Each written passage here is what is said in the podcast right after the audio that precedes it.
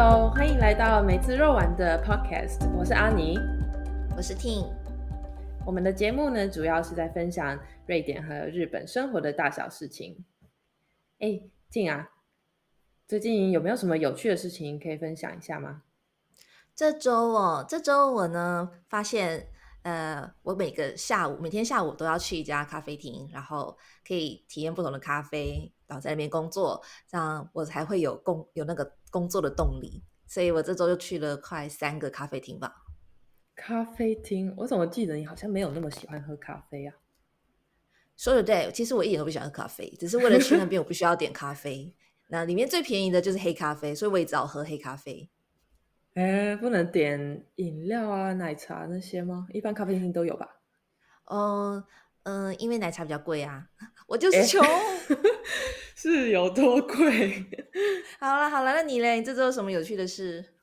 嗯，这周最有趣的事情，当然就莫属于跟台湾一样，就是现在是端午节嘛。那在瑞典呢，则是以夏至为主题，那我们称之为仲夏节。所以昨天是瑞典的仲夏节，那大家庆祝的方式就是通常会跟要么家人或是跟朋友一起。相聚，然后玩一些活动啊，喝酒庆祝。瑞典人非常在这一天喝到挂，但呢，我我们则是今年是就是从简单主题，因为去年我们是和邻居一起办搬家派对，所以就来了超多人，然后天气也超好，但是就是弄得很热闹，有点累，所以今年我们就走简单的庆祝方式。我和邻居，呃，我们几个好朋友就一起。去湖边打沙滩排球啊！打完之后，竟然还做了 total training，超累的。因为我邻居是 total training 的教练，所以我就在几个人在湖边，然后大家在那边轻松晒太阳，结果我们却弄得很累一样。嗯，所以我们昨天就几个人庆祝仲夏节到大概晚上十一点嘛，然后剩下男生就去打电动，女生就累得 像狗一样就去睡觉了。真是欢乐啊！是，好啦，那我们就切入今天的主题吧。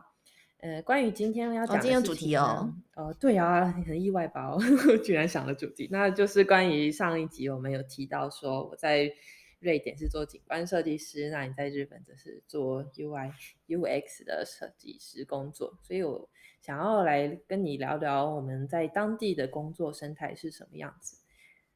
那我想要从两个问题来切入。准备好？好严肃哦，好像是个那个什么访谈节目。对呀，小姐，放轻松啦。好，开始，你继续。OK，好，那我要问喽，你要记好问题哦。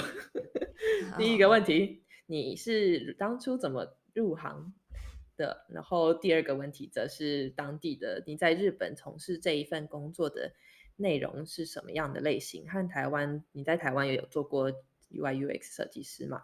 那你跟在台湾工作的内容类型有什么差异呢？好，呃，我这边想要先请你，呃，就是想要聊，好严肃哦。我想问一下，你说所谓的入行是指什么意思？是说我怎么进入这个行业？是指我刚毕业的时候的事情呢？还是你只是想要知道我怎么找到在日本这一份工作？哦，就是你怎么成为？UI UX 设计师这件事情，我靠，这个题目也太大了吧！啊，会吗？不就是你？其实我也知道答案的样子啊，但是 那你还问？我就好奇你的说法，因为你会觉得这很大，对我来说，嗯，不就是这样吗？哦，不就是这样？入行哦，入行。其实我本来是读生物的，跟设计一点关系都没有。对呀，那为什么要入行？好奇，因为做生物的话，我没办法想象我未来的十年、三十年都要待在一个实验室里面，然后一直一直残害生命，这件事 就是一直把植物或动物弄死，然后萃取他们的 DNA 这件事情，我觉得无法想象这样的人生。然后本人又很喜欢，小时候就喜欢画漫画呀，做网站啊，所以在我。读研究所的时候，我就决定不读生物相关的，而是到英国去修数位出版这一科。那也进而认识了网页设计和那时候还 UI UX 其实还不太那么知名，但但差不多就是因为这样的契机而渐渐的往这个方向找工作。嗯，这就是我简单的入行的感觉理由。哦，理由 OK 哦，嗯，虽然很想问，那你干嘛读生命科学系？不过这件事我们今天就不讨论了，这跟台湾的教育生态有关系。嗯哼，那接下来我好奇的就是第二个问题，你还记得吗？哈？哦，你刚刚叫我说是比较在台湾跟日本同样从事这个 UI UX 行业的差别，是不是？工作内容的差异，工作内容的差异，我们就先不讨论说公司的文化或是阶层制度那些，我们就讲讲你工作的案子内容有什么差异吗？什么在关于日可能比较偏日本当地特色之类吗？好，你想说内容上工作内容差异吗？其实我必须说，在台湾跟在日本同样做 UI UX 的话，具体来讲内容好像都差不多。嗯哦，所以我反而想要比较的是有三个层面吧。第一个是工作在日本的工职场跟在台湾职场的气氛上的差异。第二个呢是他们在对员工的支持和教育上面。训练的差异，第三个是薪资的方面的差异。嗯，这三个 可以吗？我可以从这三个角度切入切入吗？可以。听到第一个就会想到读空气的日本文化。好，没事，你继续。Cookie 哦，有名那一好先。对啊，但因为我是外国人，所以我基本上已经放弃读空气了。我都会跟他们说，我不会读，请你们直接告诉我。这么直接啊？气氛上。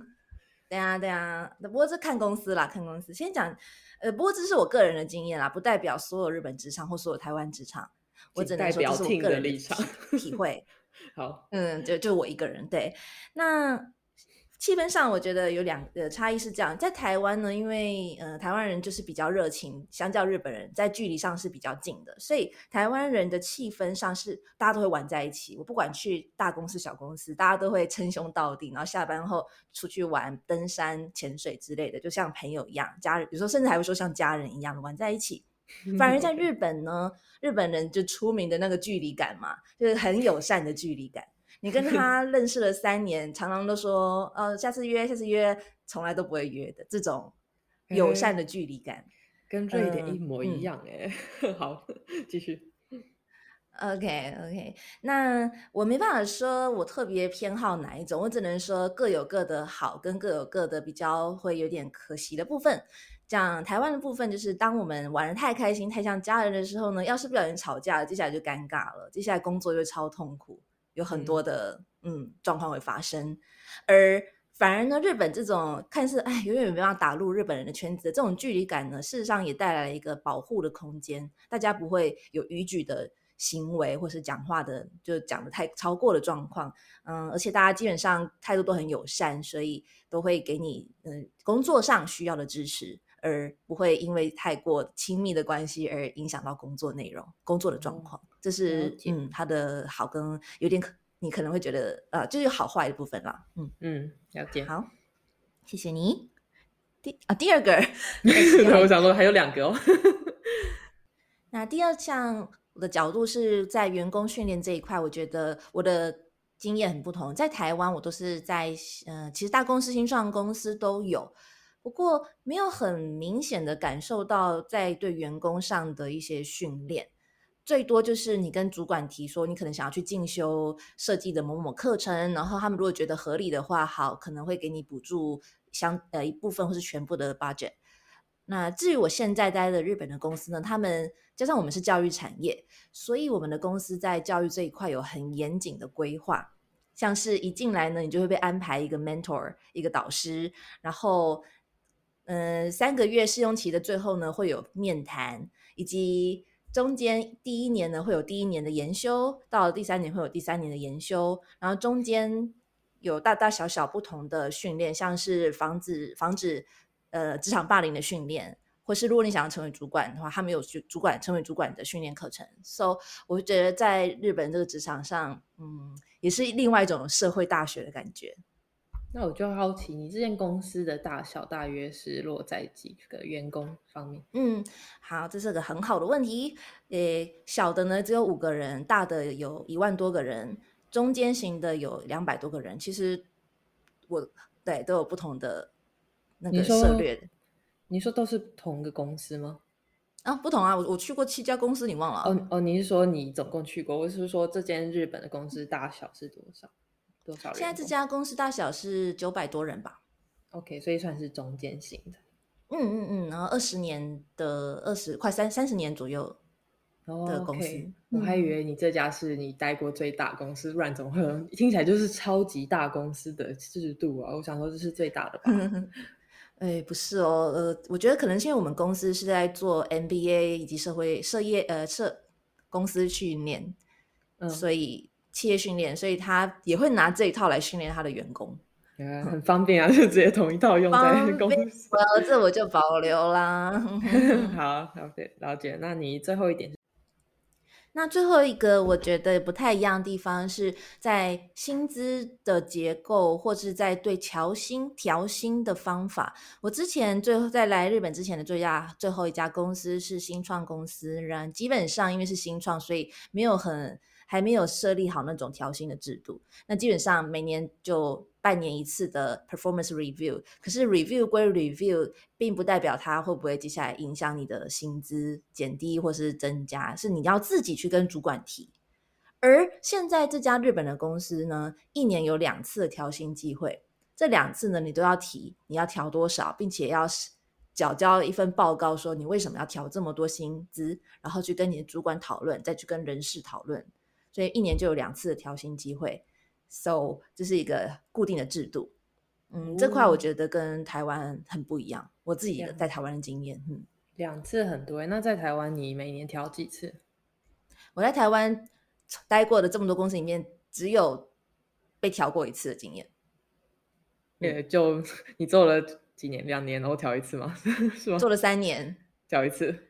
对，嗯而且是。是主管主动问我说：“你是不是应该调个薪了？”我才觉得哦，原来可以提哦，哈哈，这样子对，不然也都是一直在看着，不知道什么，就是呃，有调薪这件事吗？不确定。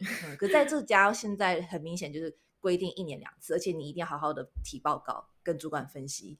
OK，那这样子你就是必须也要自己研究要如何谈调薪，然后要调多少这件事情。因为我自己，我之所以会这么惊讶，是因为我在台湾没有。真的做过一份正式的景观工作，所以我不太知道台湾调薪的生态。那在瑞典的话，基本上就是一年调一次。然后我自己有做过研究，觉得好多事情要去理解。然后你们每年要调两次，那还真的要去思考一下要怎么用什么样的逻辑，还有去几乎要去算公司的利益啊，赚多少来讲这件事情了。嗯，我是没办法，我是没有做到这么复杂啦。其实我们公司不只是每年调两次薪，每三个月要都做一次 performance review，非常的非我会觉得非常多。嗯，每次的 performance review，我们公司又有固定的格式，你要写你自己做了什么，你为公司贡献了什么，还有你的个人成长部分成长了什么，然后给自己给个分数，以及给自己评价。最后主管也会给你一个分数一个评价，同时你也要找。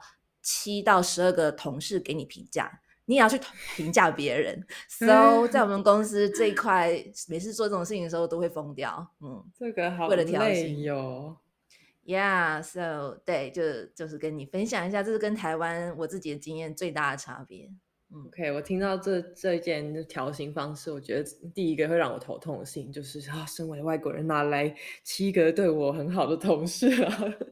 呀，不是对你的对好，跟你的好不好没有关系，是跟你共事的人，你就是要去评他们。对啊，可是这就要关就关系到你人际关系的建立的能力好不好了？哎，是的。哦，OK，好，了解。那就既然你提到你一些你自己的经验啦，那同样的啊，反问你，你呢是怎么入行的，以及你在瑞典和台湾的比较？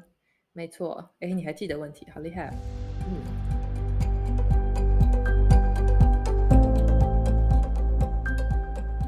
那在我这一个方面的话，我当初入行的理由就相较于你比较单纯一些，因为我当初念台大就是念园艺系，那园艺系基本上就是分三组：加工、农呃园艺以及景观设计，好像还有一个是做实验的，有点忘记，太久远，十年前是了。那我就是走景观系，呃园艺系里面的景观部这样子，因此呃我在瑞典的时候也没有。重新去读当地的景观设计，并且在这样的状况下成功的找到找到了我现在做的这份工作。那至今在八月到八月，哎，九月就已经可以说是做满了五年，终于成为了老屁股了。哦，同一家公司吗？在同一家公司五年了。没没错，我这个城镇就像之前说是北方的小镇，所以工作机会少，那竞争力也少，所以我就在这一家公司做到今天，做到五年为止。嗯，能够成为老屁股，不得不说是一件非常爽的事情啊。那那种当身为移民移民的那种安定感啊，工作经济稳定的感觉，真的对于在移民生活这方面有很大的关键影响和关键因素上面。嗯，那接下来我想要讲的是我平常日常在工作的方式，还有工作内容。那基本上呢，我跟你一样，就是所谓的 office lady，就是坐办公室的了。那主要就是做一些画图的工作为主，设计啊这样子。那使用的软体呢，有做这一行或是类似的工作的人都知道，叫做 AutoCAD。它是一，它是一个很多工程师都会用的软体。嗯，这边我想要先请问一下，景观设计师具体来讲，它是一个做什么工作的？是什么样的东西？OK，呃，景观设计师呢，它其实有分很多不同的。大呃规模还有大小还有钻研的那个领域，那基本上呢，我通常会说，景观设计师主要是在做呃所有房子以外的户外空间的设计者，那可能是道路边的植栽呀，或是整个道路的规划呀，或者是公园、游乐场，那甚至小也可以到是公寓的户外空间设计，所以它的规模可以从整个城市到一间公寓的。花园设计，这就是主要是所以有点是，所以有点像是室内设计师的相反体，完全室外设计师的感觉吗？没错，可以这么说。那有时候因因为英文的话叫做 landscape architect，那至于建筑设计师就叫 architect。那有些不懂这个职业的人呢，我基本上的讲法就会说，哦，architect 就是处理房子里面所有事情。呃，当然不是说呀。但是景观设计师就是处理房子外的所有事情。嗯，那那我们在做呃瑞典的景观设计师呢，我想要特别提的是，跟台湾的差异在于，在瑞典做景观设计师必须要时时考量到的事情是无障碍空间设计以及冰雪上面的处理，也就是说，必须要做非常符合瑞典气候的。因素考量去做设计和风格的，甚至植栽部分的调整，这点可以说是跟在亚洲或是台湾做的景观设计师最大最大差异。你必须非常了解了解当地的文化和气候这件事情。可是像台湾应该也有台湾特定的气候吧？那你大概知道在台湾反而会比较着重在哪方面的设计呢？嗯，在台湾 不得不说，无障碍可能没有 像瑞典考量的这么的严谨，所以台湾的呃很多地方设施或是公园走起来真的还是有一定的困难程度。那我觉得在台湾，当然因为限制的少，那发挥创意的空间也相对的大，所以游乐设施或是花园啊、公园设计上面会。比较有创意，然后也会让体验者觉得哦，好不一样这种感觉。但但在瑞典就会觉得，嗯，到处都平平扁扁的，好像到处都差不多这样子啊。所以就一个是比较重安全，但另外一边因为相较没那么重安全的那个考量，就可以有更多的发挥的意思吗？没错。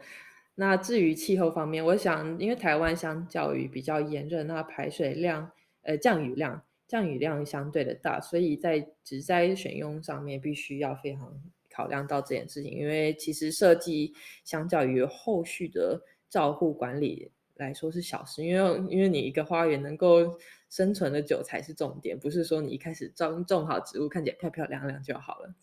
那这个是台湾在植栽还有呃设计风格上必须考量的部分。那在瑞典呢，是因为我们这边有非常非常多的雪，那大概有半年，特别是我这个城市有半年时间都是结冰的状态，整个道路就是我的溜冰场，所以无障碍这件事情非常非常重要。那那至于冰雪呢，则是会影响到植栽的存活率，所以我们在选用植栽的时候，必须要选择比较能够抗寒啊、抗雪、抗冰这类的植栽。那再来是我们因为下雪量很多，所以道路每年每天哦，每天都要不断的清扫那个冰雪。那清扫冰雪总要有地方放吧？那很多时候就是直接放在植栽上面。所以，所以像今年冬天结束之后，我家的灌木直接变成扁的。我想说，惨了，他们是是不是要死了？那听起来其实你们不太需要种植栽啊，因为都会被冻死啊。因到最后没有，你就要选能够抗寒的植栽。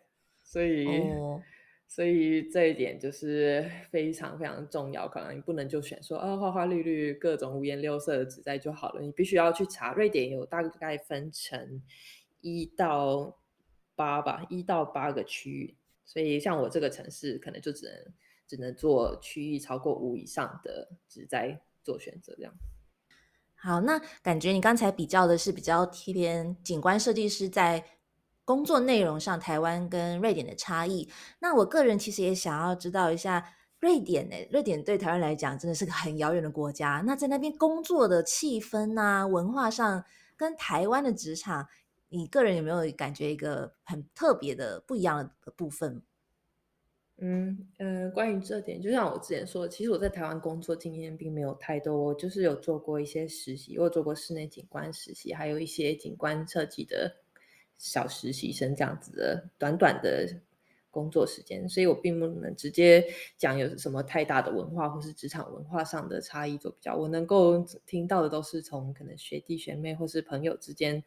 的一些工作经验，去耳闻台湾的职场状况。但对于在瑞典职场状况呢，我通常会用两个比较有特别的部分来形容。第一是我觉得瑞典的工作职场非常的平，就是整个就是 flat，非常的平，平到什么程度呢？你我们叫公司主管啊、老板的。那个名字的时候，就真的直接叫他的本名，我们不会去讲说，哎，老管、老老老管、老板、总经理或什么。我们在瑞典是没有 title 这件事情的，就是不论是教授、爸妈、长辈、主管，全部都是用名字称。然后有时候你可以叫他小名也 OK 这样子。那至于在你如果要提什么事情的时候，我都会觉得说我要讲什么我就直接讲。那主管也就是靠逻辑去判断你说的话。所以我觉得在这点方面非常好，我不会说，我可能觉得这件事情我观察到可以用什么其他比较好的方式去做处理，我不会说我会不会逾矩了，我会不会不小心越线这件事情，我就我想讲我就直接讲，我觉得就是给我一种还蛮大的安全感。那第二个比较可爱的特色呢，是瑞典一个文化叫做 Fika，哦，终于来到了语言教学的第一个单字，瑞典文 Fika，对。Fika 如果用英文翻译的话，比较像是 break time tea time。哦，那我们公司的文呃系统呢，则是呃系统讲系统嘛，我们公司的 Fika 文化是每天早上的九点半到十点，以及下午的两点半到三点会有各半各自半小时的 Fika time break time。那这个时候大家早上半小时，晚下午半小时。没错，那这个时候大家就会。去拿一杯咖啡啊，或是装一杯茶，然后我们公司白天会提供吐司和 cheese 奶油当做早餐。哎，那你早餐都不用钱嘞？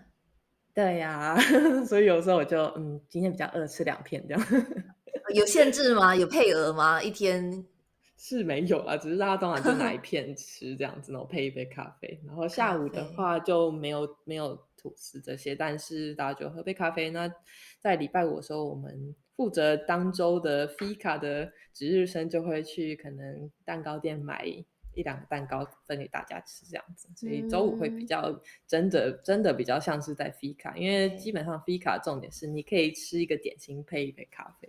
哼哼哼，嗯，那我还蛮喜欢这个文化的。呃，问一下 Fika 的目的是什么？为什么早晚都要各一次？嗯，Fika 目的首先 Break Time 的本质就是能够让你工作的那个状态可以暂时得到。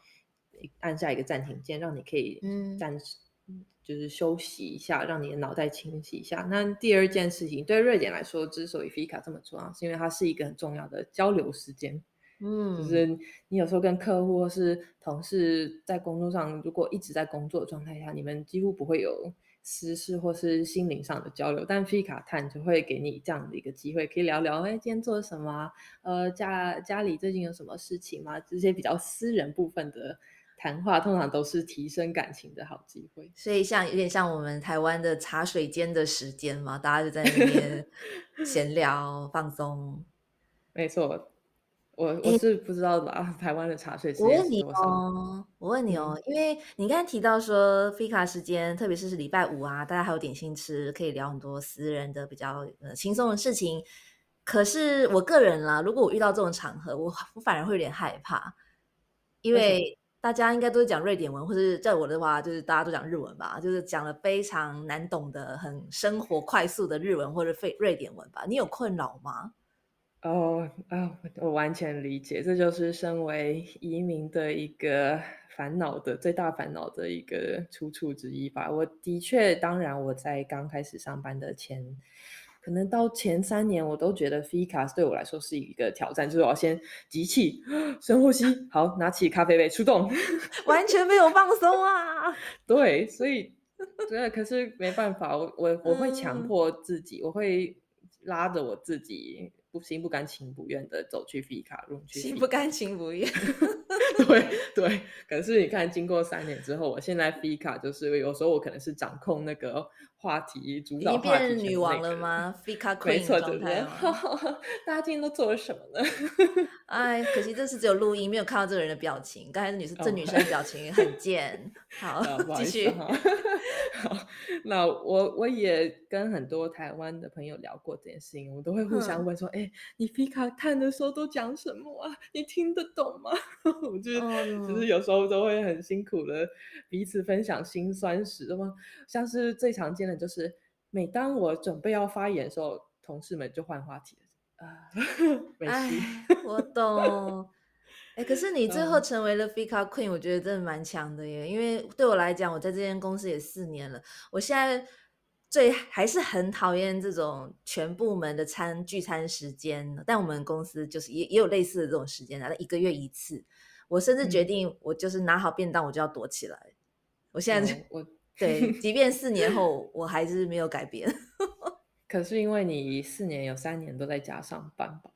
有可能，对，对啊，这真的嗯，是没办法。有时候就像我说的，我每一天都要强迫自己两次出，就是出动，啊，出动我的舒适，圈。难怪你瑞典文这么的这么厉害，这学的这么好。谢谢，就嗯，真的是靠努力和辛酸血泪史去慢慢累积。对啊，这过程真的很辛苦，有时候可能 Fika 完，我脑洞脑中都要重复播放十几次我刚讲那句话嗯，对不对？那下一次甚至开始规划下一次哦，FICA time 的这一件事情要怎么讲，怎么组织我的语言，这样。嗯，我觉得创造。Fika 文化人可能要哭了。就这个人完全 用反方向的方式在在执行 Fika 的这个活动。非常的不。好了好了，有点跑远了。好，那我总结一下好了。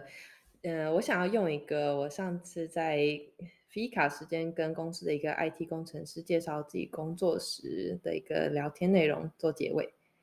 那我那时候就是要跟他介绍景观设计师在做什么的时候，我突然意识到一件事情，我发现景观跟 UI UX 工作其实是蛮相似的一个工作。哦，那原因呢，只是因为我认为我们两个都是作为和工程师，不论是软体工程师还是道路工程师的一个沟通桥梁。对我来说，就是跟客户之间的桥梁；嗯，对你来说，就是与使用者之间的桥梁。那我，们的目的其实都是在确保我们的设计理念能够尽量达到符合期待中的一个使用者经验，能够成就是成嗯功的被实现在现实中，不论是你的虚拟软体还是我的公园道路设计上面。，OK，嗯，所以我觉得有突然那时候就意识到，哎，没想到我跟姐姐正做着类似的工作，只是一个人是在网络上，我然后另一个则是在现实中执行这一项 工作任务。可能都是叫设计师吧。哦，不过我要小小小的修正一下，我现在比较偏做使用者研究的研究员的工作了，比较没有在哦，画界面、画 U user interface 的，嗯，比较比较。少跟软体工程师部没。错，对，当你哎，说我很像，我开始 在心中默默想，但开始有点不太像了，因为我现在比较就在小小的世界里研究，然后把成果告诉设计师，然后设计师可以用这些资料来帮他做决策，帮他做设计。嗯，现在我那更正一下，设计师了。好，那跟着，你是设计师与使用者 访谈师之间的桥梁，是这样吗？哦，没关系，没关系，这我们就先这样吧，跳过。OK，好啦，那今天就这样了，我们下集。